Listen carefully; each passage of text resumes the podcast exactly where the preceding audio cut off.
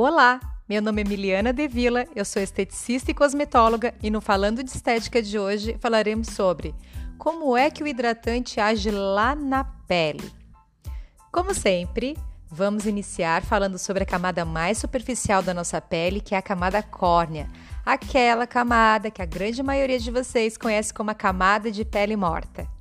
Nessa camadinha, gente, nós encontramos a nossa microbiota, Aquelas bactérias que trabalham em parceria, em simbiose conosco, como eu já mencionei nos episódios anteriores.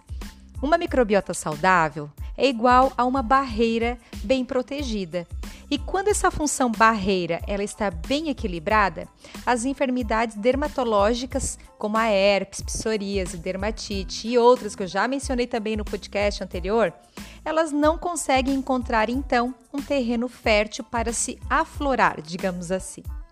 Porém, toda essa barreira que protege, ela também dificulta a entrada dos ativos cosméticos. Então, como é que o hidratante entra e hidrata? Vamos lá? A água é vida, a sua pele agradece e os cosméticos também. A água, gente, ela é responsável por várias reações bioquímicas. E todo produto que nós passamos na pele de uso tópico, ele depende dela para ter uma ação mais eficaz. A camada da pele mais profunda, a derme, ela já tem circulação sanguínea, nós dizemos que ela é vascularizada na estética. Logo, ela possui uma boa quantidade de água.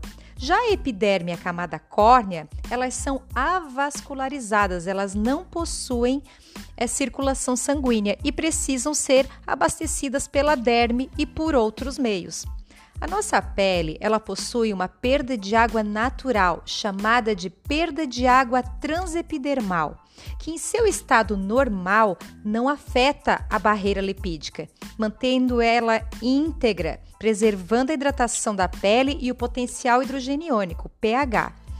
Quando nós agredimos a pele, seja com água quente no chuveiro, seja por não ingerir água, seja por pegar um frio excessivo ou por quaisquer outros motivos, ocorre a desidratação das camadas mais externas da pele, causando ressecamento, pequenas descamações, surgimento de enfermidades dermatológicas e aspecto envelhecido. Com a desidratação, aumenta a perda de água transepidermal, criando falhas, digamos assim, na barreira lipídica. Eu vou dar um exemplo bem didático. Todos conhecem os chips Doritos, certo? Tentem imaginar vários daqueles triângulos, todos encaixadinhos perfeitamente. Conseguiram visualizar? Agora imaginem eles quebrando todinho e as pontas entortando todinhas. É mais ou menos assim que a pele desidratada fica.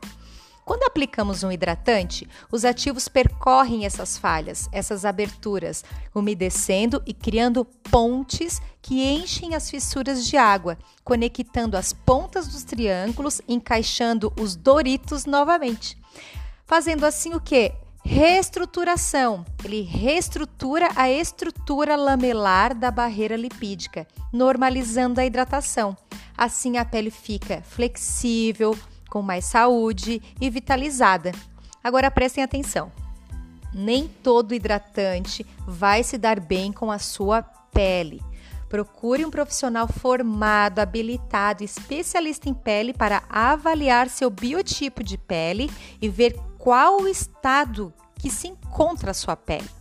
Existem uma gama infinita de cosméticos, gente, de marcas, de princípios ativos. E se você escolher errado, pode piorar as enfermidades dermatológicas. Uma profissional, ela vai saber avaliar se você precisa de uma hidratação mais superficial, equilibrando o fator natural de hidratação, ou se você precisa de uma hidratação mais higroscópica, que absorva a água do ambiente, ou de uma hidratação mais profunda, que trabalhe com a osmorregulação, mantendo todas as anteriores e controlando a entrada e a saída de água. Ficaram confusos? Pois bem, gente. A nossa pele é o maior órgão do corpo humano e a gente não cuida dele como deveria. É ele que protege todos os órgãos abaixo dele.